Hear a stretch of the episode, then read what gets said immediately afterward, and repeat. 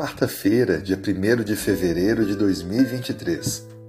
A nossa reflexão de hoje: fiança e esquemas de enriquecimento rápido.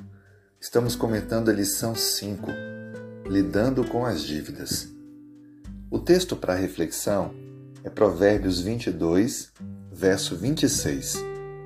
Não estejas entre os que se comprometem e ficam por fiadores de dívidas. A Bíblia traz alguns conselhos que parecem ser muito duros. Afinal de contas, precisamos amar o próximo e ajudá-lo. Em algumas necessidades, às vezes até pessoas próximas, familiares, precisam de fiadores para alguma negociação.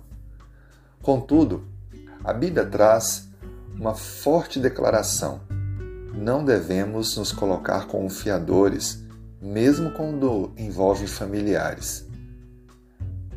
Por que Deus traz essa orientação?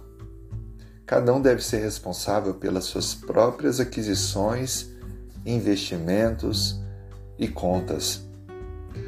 Pesquisas hoje indicam que 75% dos, que se tornam fiadores acabam fazendo os pagamentos.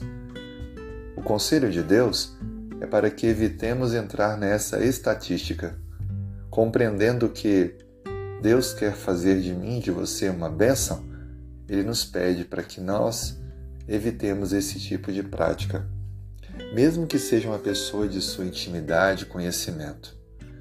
Problemas futuros serão evitados com essa simples atitude de não aceitar solicitação desse aspecto.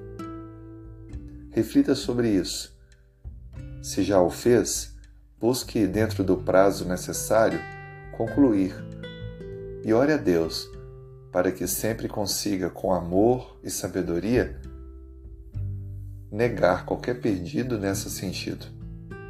Um outro conselho bíblico com relação a isso está em Provérbios 28, verso 20, que diz assim: O homem fiel será acumulado de bênçãos, mas o que se apressa a enriquecer não passará sem, sem castigo. Tentar enriquecer rapidamente pode levar à ruína.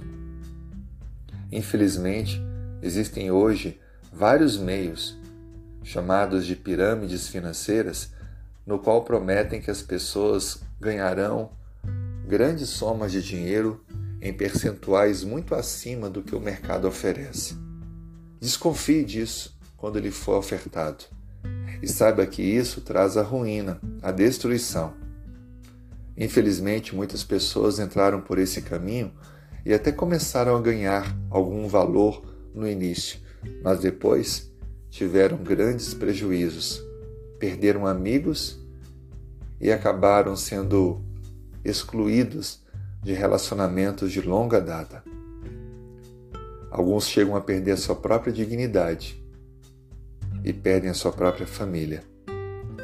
Assim sendo, coloque-se diante de Deus, trabalhe cada dia, faça investimentos em negócios sólidos, legalizados, honestos e peça a Deus que nunca coloque a cobiça em seu coração, tirando-a, permitindo com que você apenas produza para atender as necessidades, ter a paz, o conforto que necessita, mas nunca um desejo contínuo de querer ter mais e mais, como se fosse um fim em si mesmo.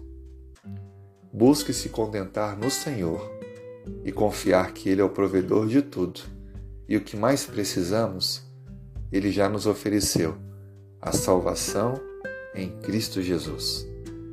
Que Deus te abençoe nessa, nessa caminhada, nesse processo de crescimento diário. Vamos orar? Senhor, colocamos em tuas mãos a nossa vida. Dê-nos a tua bênção para esse dia. Por favor, que saibamos administrar os nossos recursos, que saibamos dar respostas àqueles que nos buscam, para que compramos a tua palavra, honremos os teus conselhos. Oramos a ti agradecidos, em nome de Jesus. Amém.